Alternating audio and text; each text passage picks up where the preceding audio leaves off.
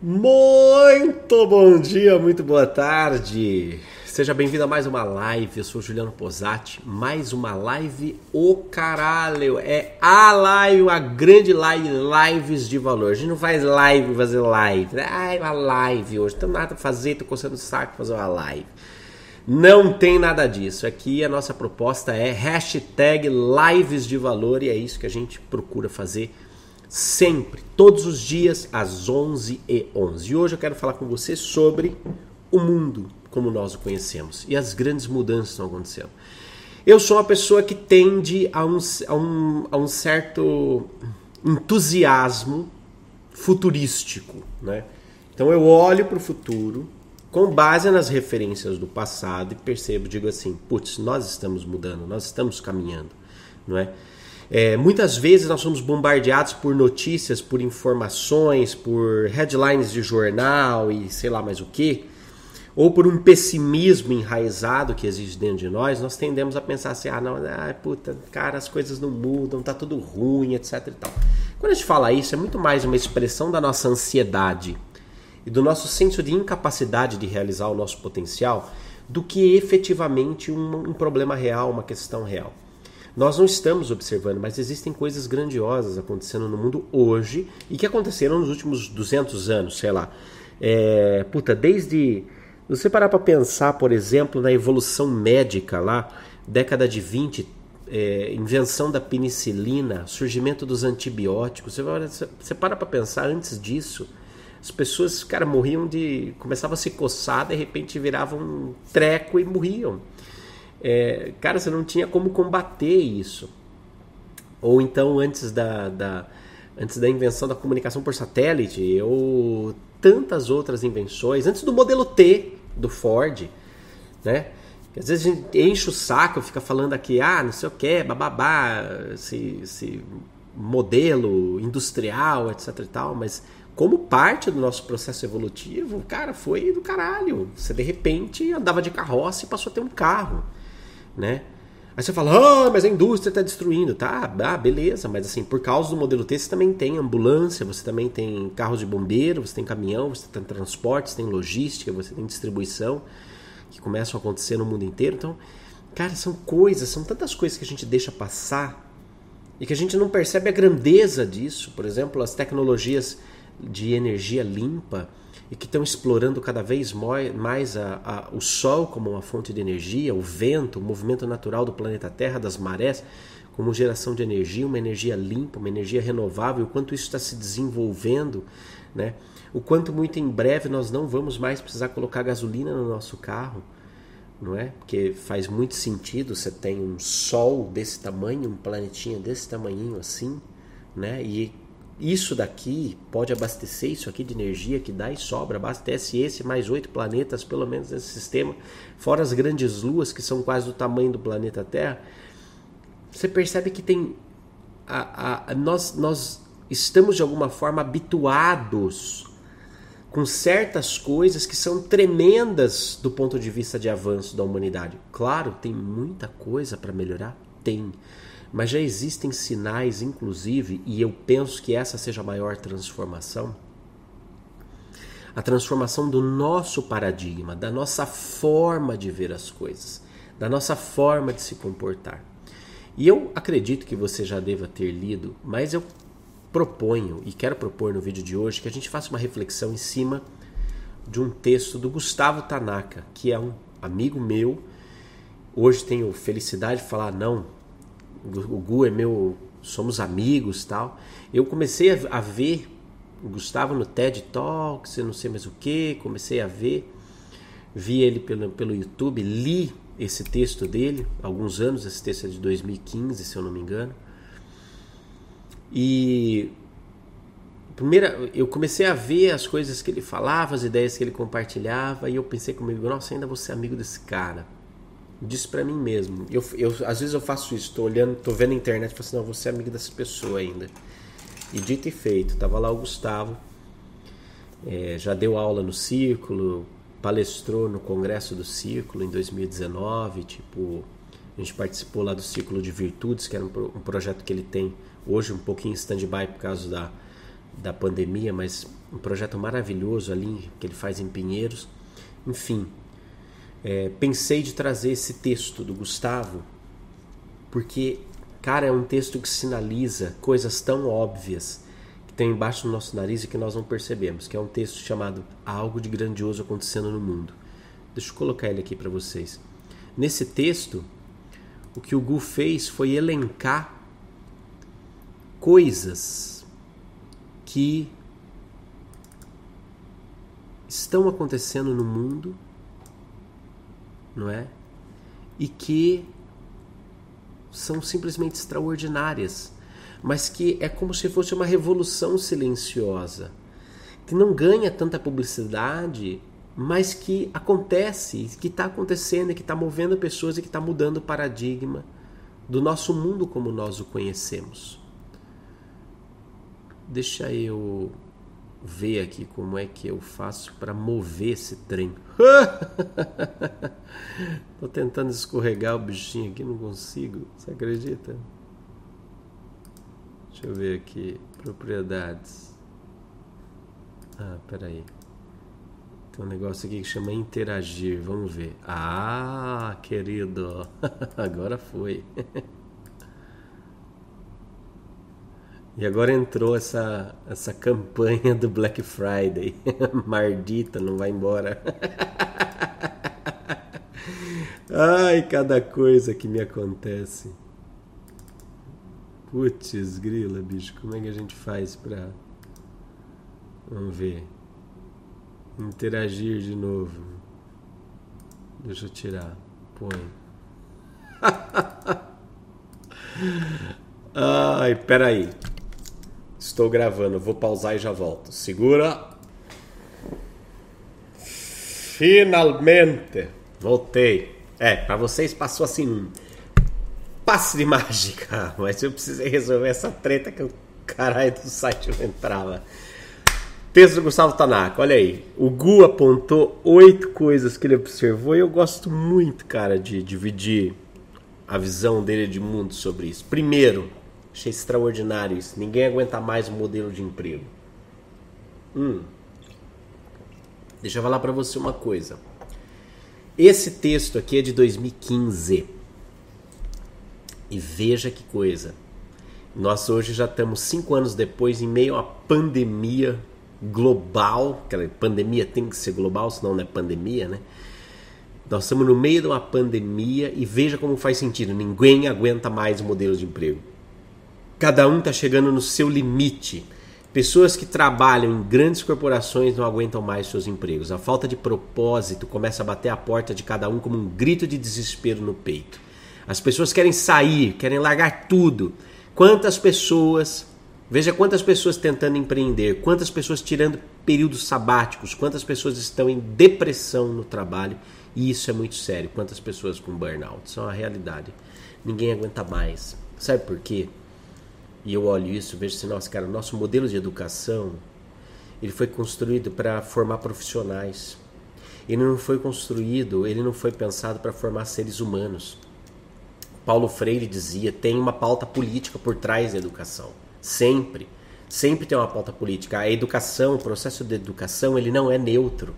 Nós nos preocupamos em nos formar enquanto profissionais e nos esquecemos que nós somos seres humanos. E aí, quando a gente vai para o mercado de trabalho e começa a conquistar, começa a trabalhar, começa a fazer, começa a não sei o quê, você sente falta de ser humano.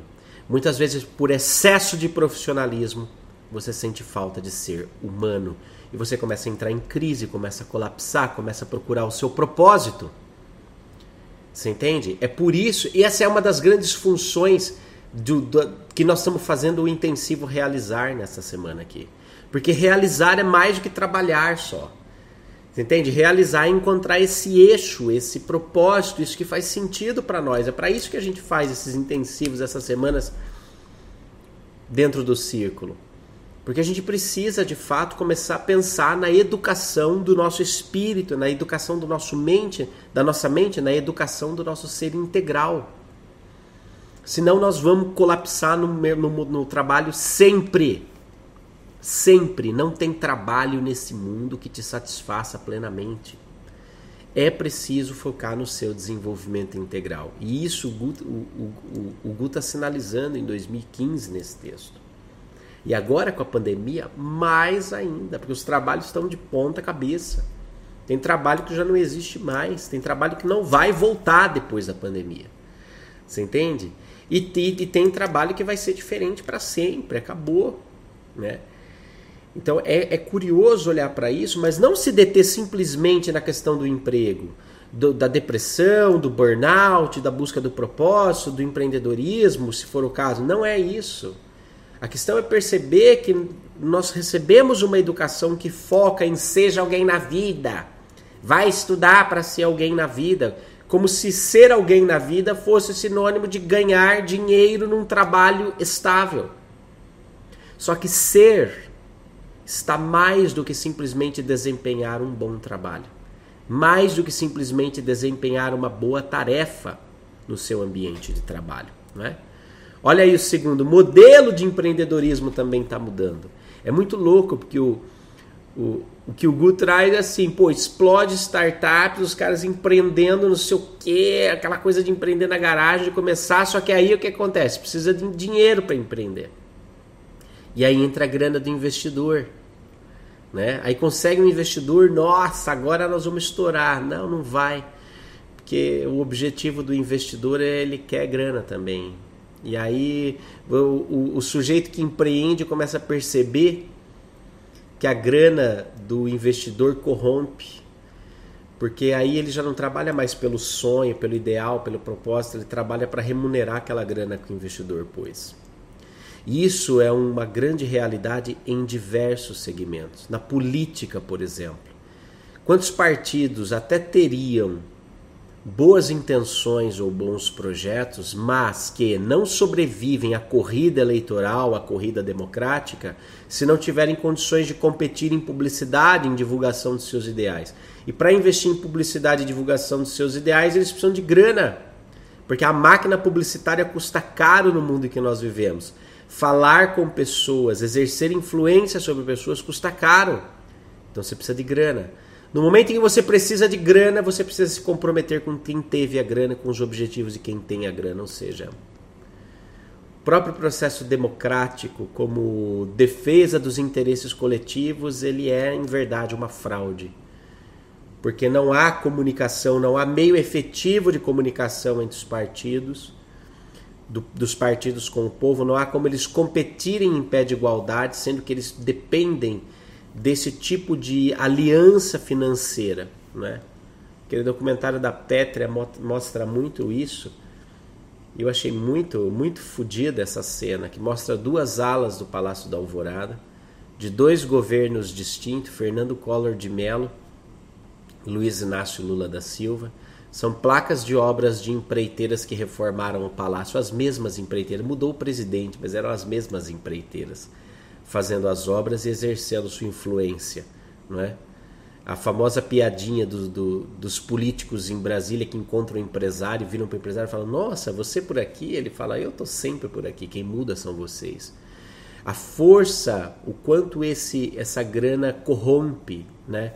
E no modelo de startup é a mesma coisa, e com as ONGs é a mesma coisa, e com as igrejas é a mesma coisa, não é? O dinheiro ele é uma, uma energia de realização, uma energia de movimento no tempo muito concentrada. E daí quando você observa esse movimento, você percebe o quanto isso, o quanto isso afeta certos modelos. E empreender é, nos dias de hoje com propósito é sinônimo de ser incorruptível. É sinônimo muitas vezes de demorar mais ou de, de, de, de uma demanda de ser muito mais inteligente, muito mais sagaz do que o que se poderia para conseguir sobreviver sem que você tenha que, de alguma forma, se submeter a esse paradigma antigo. É muito curioso isso que o Hugo traz. E isso está acontecendo. A gente está.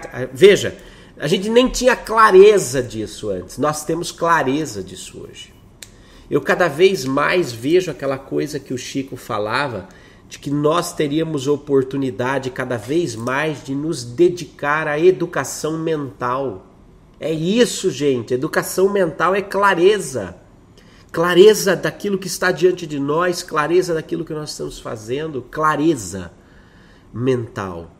Com tomar consciência, a partir dessa consciência, desenvolver atitudes e planos e, e modelos de coisas diferentes. Nós temos liberdade para criar e co-criar um novo modelo de sociedade hoje. Nós não tínhamos isso no passado.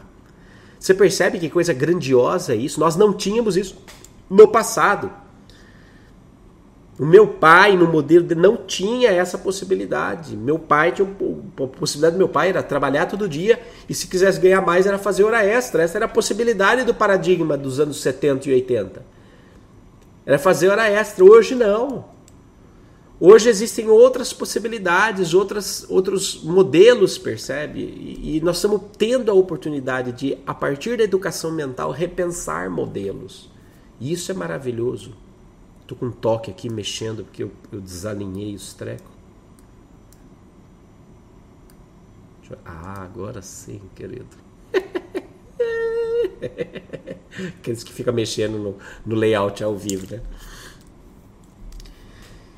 Esse aqui, então, é um conceito maravilhoso, gente. Maravilhoso. O surgimento do conceito de colaboratividade, de colaboração. Isso, isso para mim, é uma, uma semente fundante do novo mundo. Semente fundante. Porque finalmente nós estamos superando a mentira de que só os mais fortes sobrevivem. Isso é uma mentira, isso foi um erro, isso foi um engano, isso foi uma percepção, uma teoria que foi assumida com ares de verdade. a lei do mais forte, a lei do cada um por si, a lei dos só os mais fortes sobrevivem. Foi teoria científica que foi assumida a título de verdade. Quando eu olho para a colaboração, eu percebo que todo, toda a nossa noção de saber alguma coisa nesse mundo precisa ser ponderada. Nós não podemos tomar certas coisas. Aliás, nós não podemos tomar nada como verdade absoluta. Porque nada nos garante que em alguns anos a nossa compreensão não será um pouco melhor. É como se nós quiséssemos definir o planeta Terra a partir daquilo que nos é possível observar com a chama de uma vela. Percebe o quanto isso é ridículo? Imagina que você é um astronauta alienígena e você vem para o planeta Terra. E aí você só tem uma lanterninha de LED, assim, e tá, você pousou no lado escuro. Tá tudo de noite, não tem nada, não tem energia elétrica. Você pousou no meio da, da floresta amazônica. E você tem só uma lanterninha. E você tem que prestar um relatório lá para os seus superiores extraterrestres que estão na nave. Assim, e aí, como é que é esse planeta? Que tipo de definição você poderia dar à noite no escuro com uma lanterninha de LED no meio da floresta amazônica. Você ia descrever aquilo que você pode daquela realidade. Agora, isto representaria a totalidade das coisas? Não. Nós temos que compreender que a nossa ciência humana, aquilo que nos é possível saber, ainda é uma lanterninha de LED em meio à floresta amazônica na calada da noite. E aquilo que nós conseguimos tatear de compreensão da realidade ainda é muito pequeno para ser tomado como verdade absoluta e definitiva.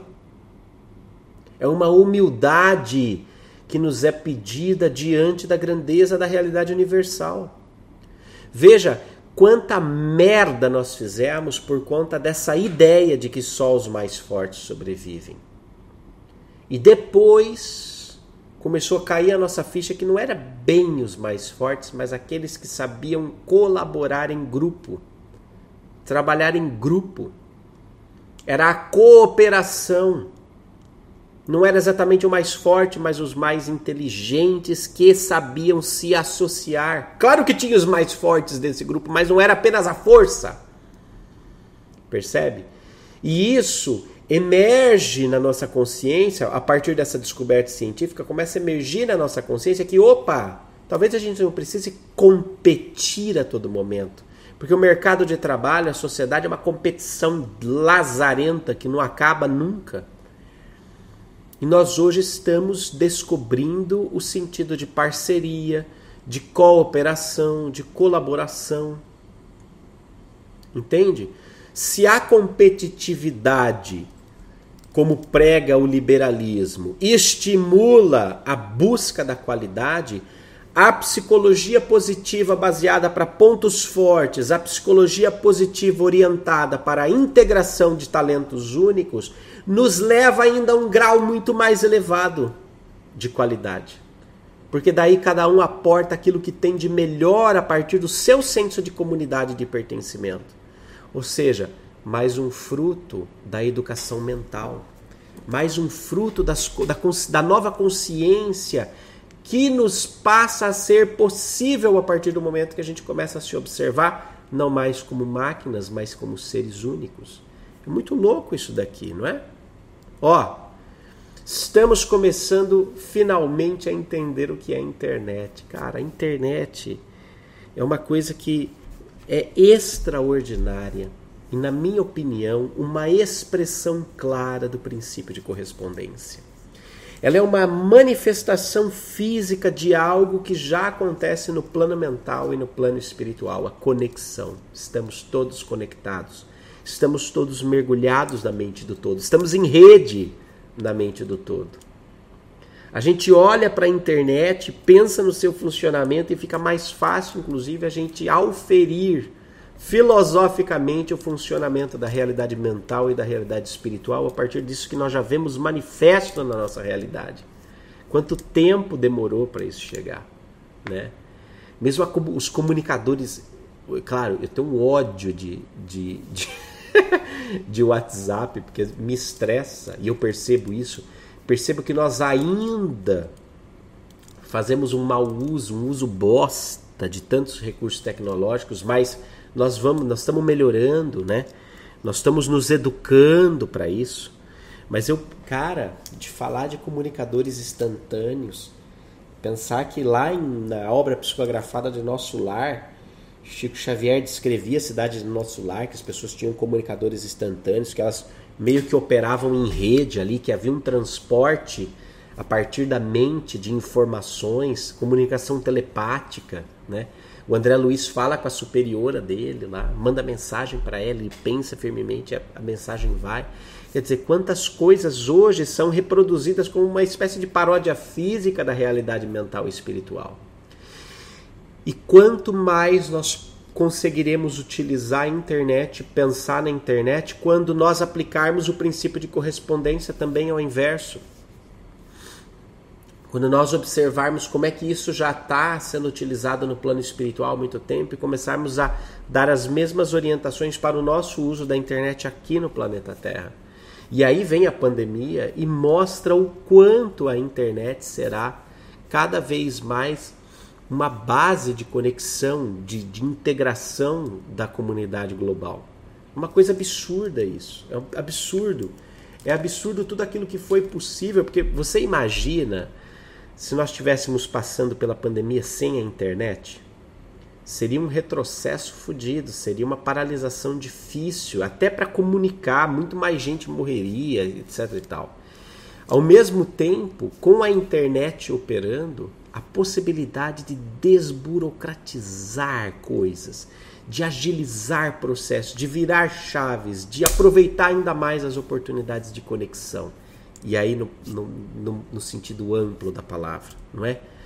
A queda do consumismo desenfreado. Finalmente, finalmente, nós estamos vendo a noção de sustentabilidade chegar à consciência do indivíduo, não mais apenas a consciência dos líderes das grandes empresas, etc e tal, que estão tendo que se mexer mas muito mais do que isso.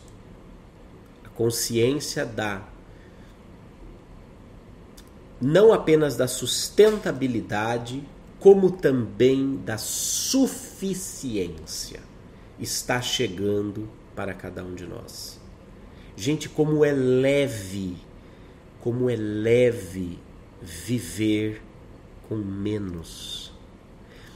Não estou fazendo uma apologia à pobreza, eu estou fazendo uma apologia à suficiência. Eu me lembro que uma das sensações mais maravilhosas que eu já tive foi depois de muita treta, muita treta, muita treta, me ver viajando para fora do país, para o frio, inverno europeu, com uma mala de mão. Uma mala de mão. É o suficiente é olhar para o meu guarda-roupa hoje e eu posso bater no peito com orgulho, eu ocupo dois andares de prateleira do meu guarda-roupa, o equivalente a dois andares de prateleira e uma gaveta. Eu todas as minhas roupas estão em dois, duas prateleiras e uma gaveta. Uma gaveta de cueca ainda, que dava para botar lá. Só não põe para não ficar muito empilhado e também porque eu tenho espaço sobrando. é o suficiente. É o suficiente. Você entende? Eu não preciso do supérfluo, eu não preciso do extravagante. Eu não preciso usar nenhum tipo de roupa, nenhum tipo de marca para parecer mais valioso para você. Eu valho o quanto eu valho e foda-se. Valorize-me quem me valoriza. Ignore-me quem já me ignora. E assim nós vamos. Mas é a tranquilidade, a liberdade mental de saber que um adesivo aqui com a marca X ou Y não faria essa live valer mais ou menos porque preço é preço, valor é valor. Muito louco isso.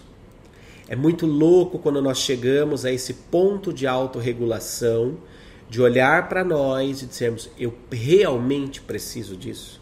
Isso é uma necessidade. E ao mesmo tempo, olha, eu consumo com prazer.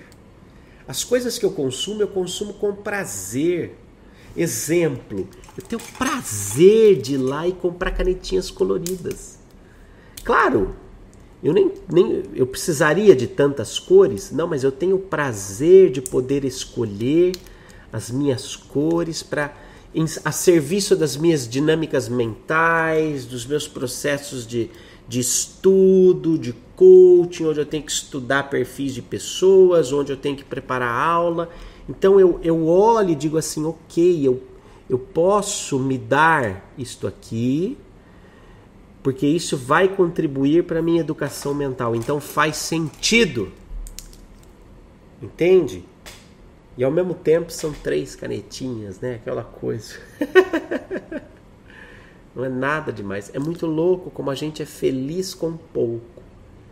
Que alegria, que alegria que alegria, não é? Ser feliz com o suficiente e perceber que te sobra energia para colaborar com o outro, te sobra energia para direcionar, porque dinheiro é isso, dinheiro é, a, é uma força de vida que gera movimento no espaço e no tempo, direcionar essa energia para aquilo que realmente precisa de movimento na sua vida.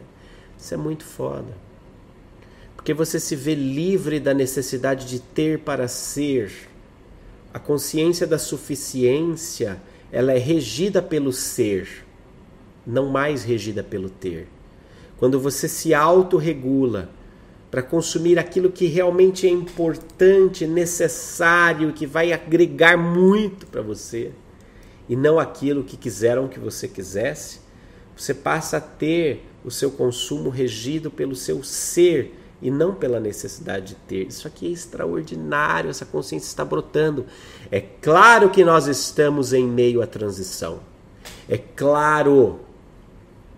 Você não precisa, ah, mas ainda tem muito, ah, mas ainda tem. Claro, sempre vai ter a polaridade. mas a própria existência das primeiras consciências despertando sinalizam que tem algo grandioso acontecendo no nosso mundo. E eu curto muito essa frase do Gu. Alimentação saudável e orgânica, muito um outro movimento maravilhoso. Um outro movimento maravilhoso. Nós não somos máquinas. Nós não consumimos coisas, você percebe? essa industrialização excessiva, nós estamos fazendo um movimento reverso, porque nós estamos percebendo o quanto isso fudeu a nossa vida, a nossa saúde. Percebe o quanto, e mesmo as grandes. Você começa a perceber quando a mudança de consciência é poderosa, quando as próprias grandes multinacionais precisam fazer movimentos. As grandes marcas todas já têm produtos veganos, produtos vegetarianos, produtos orgânicos, produtos mais saudáveis. Vira e mexe você vê a pecuária de massa, a, a, a, a questão de granjas, por exemplo, o limite de tolerância com a forma industrial de tratar a vida animal cada vez mais batendo. E cara, isso é, isso é impressionante. Mais uma vez, é óbvio que estamos em período de transição, mas perceba, gente, isso não era pauta na década de 50.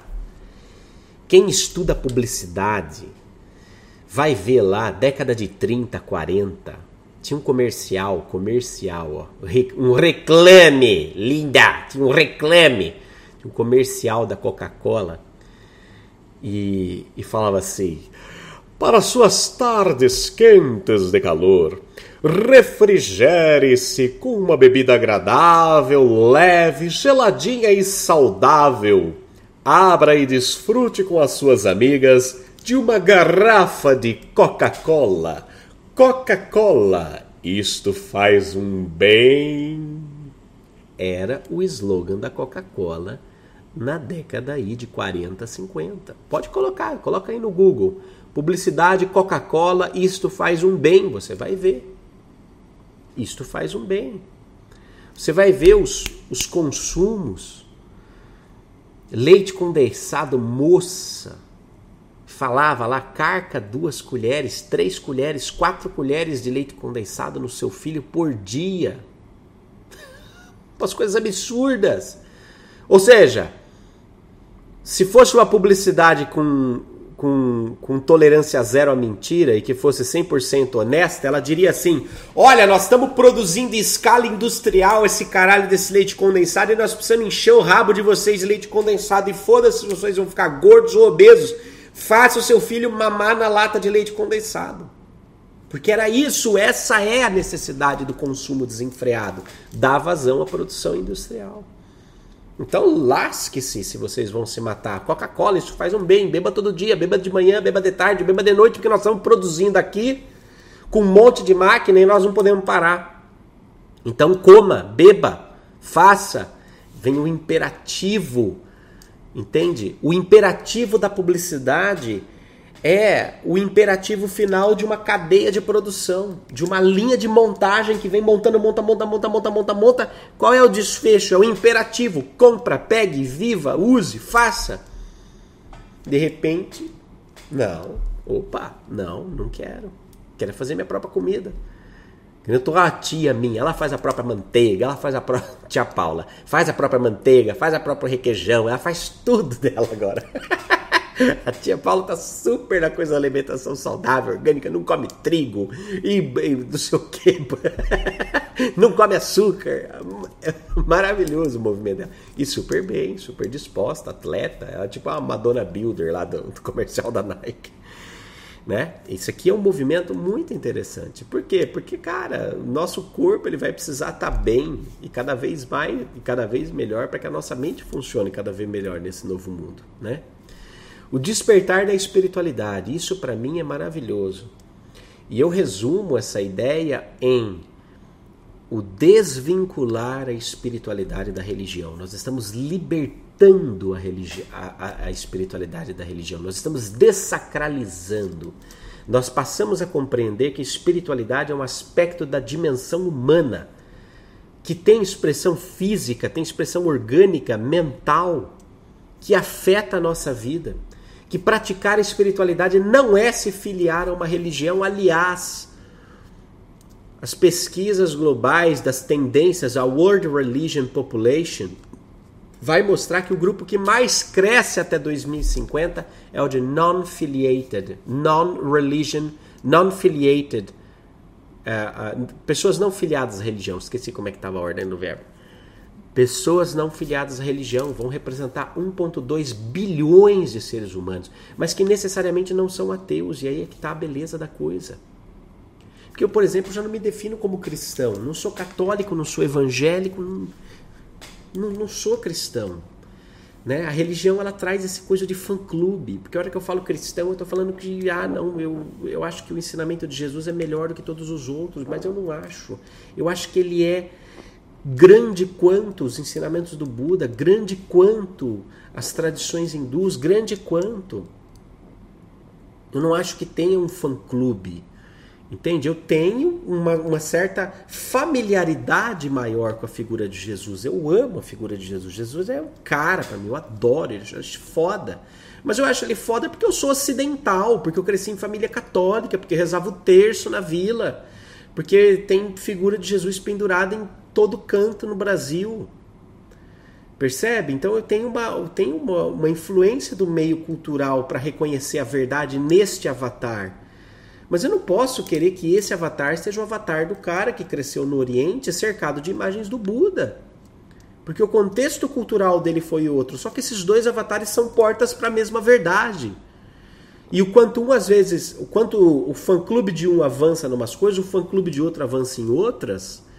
E se eu não fizer parte de nenhum fã-clube, mas consumir a melhor parte de todos eles, eu vou estar tá praticando espiritualidade livre, eu vou estar me tornando um livre pensador espiritualizado, que é esse movimento que eu faço parte. Eu faço parte desse movimento, o ciclo faz parte desse movimento. A gente estuda um monte de obra de Chico Xavier, mas se pergunta, ah, vocês são espíritas? Não, eu não sou espírita. Nós não somos espíritas. Ah, mas vocês falam um monte de coisa de Teresa de Ávila, de, Agost... de Santo Agostinho, eh, Terezinha de Jesus, vocês são católicos? Não, nós não somos católicos. Ah, mas vocês estão ensinando meditação? Vocês estão ensinando técnica de respiração nesse curso? Vocês estão ensinando, vocês estão budistas? Não, nós não somos budistas. Ah, mas vocês estão ensinando com campo familiar, constelação familiar, constelação sistêmica, leis de relacionamento do Bert Hellinger. Vocês são ligados à constelação familiar? Não, nós não somos ligados à constelação familiar. Nós somos livres pensadores espiritualizados. Ah, mas o Juliano tá falando de bruxaria, hein? O Juliano entrou para Wicca? Não, eu não entrei para Wicca. Como eu não vou entrar? Não, mas esses negócios que vocês falam aí, ah, isso aí é muito parecido. Cara, sempre tem alguém querendo botar a gente num fã-clube. O círculo não faz parte de fã-clube. Os cursos do círculo não estão orientados para fã-clube nenhum. Mas eles bebem de todos os fã-clubes. Porque eles bebem do conhecimento.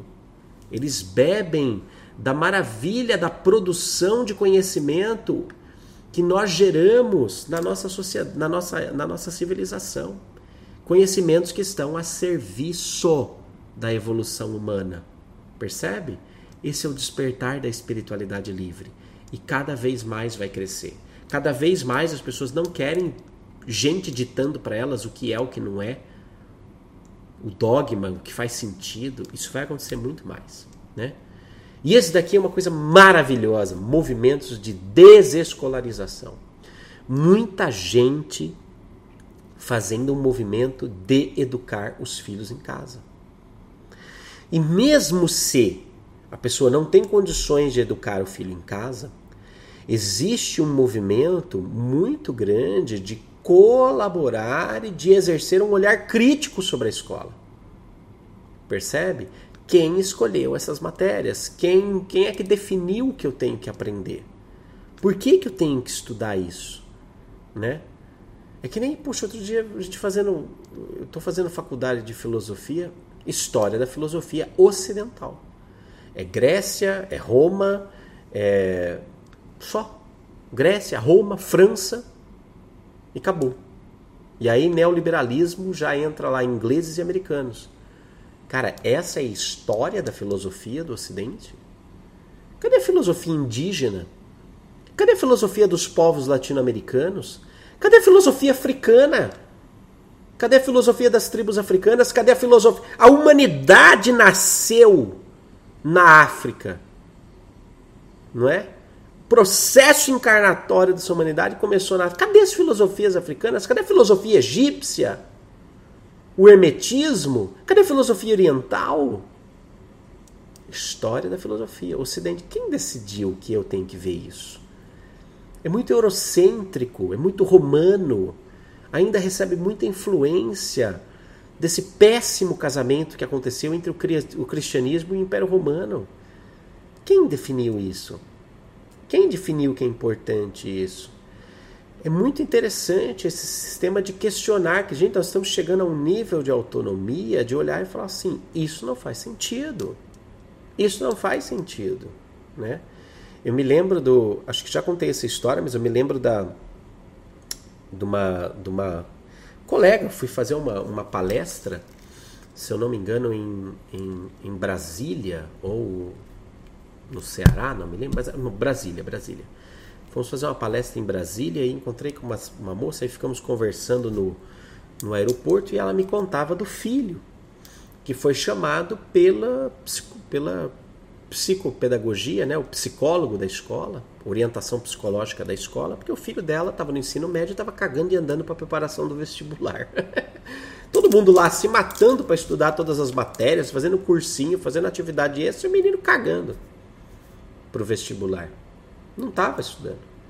E aí aquilo estava causando mal-estar dentro da sala de aula, foi chamada pela psicóloga, pô, por que, que você não está se preparando? Você não quer fazer faculdade? Ele falou, não. Como assim você não quer fazer faculdade? Não, meu sonho é ser piloto de avião.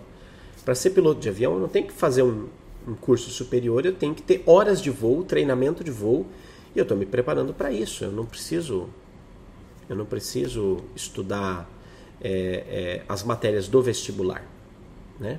Eu tenho que ir estudar voo. Eu tenho que estudar, praticar isso tal. Eu falei assim, não, mas, mas tem que fazer uma faculdade. Ele falou, não, eu não tenho, eu quero ser piloto. Eu sei o que eu quero. Não, mas como que você pode ter certeza? Não, eu tenho certeza do que eu quero. E aquilo começou a causar um mal-estar para o psicólogo. Aí o psicólogo foi tentar uma abordagem assim, não, mas tá bom, beleza, você vai ser piloto, mas se você não for, e se, e se, qual seria a sua segunda opção, por exemplo? Se você não for, for ser piloto de repente, ou amanhã depois você. Qual seria a sua segunda opção? Qual seria a segunda opção que mais te, que te atrai?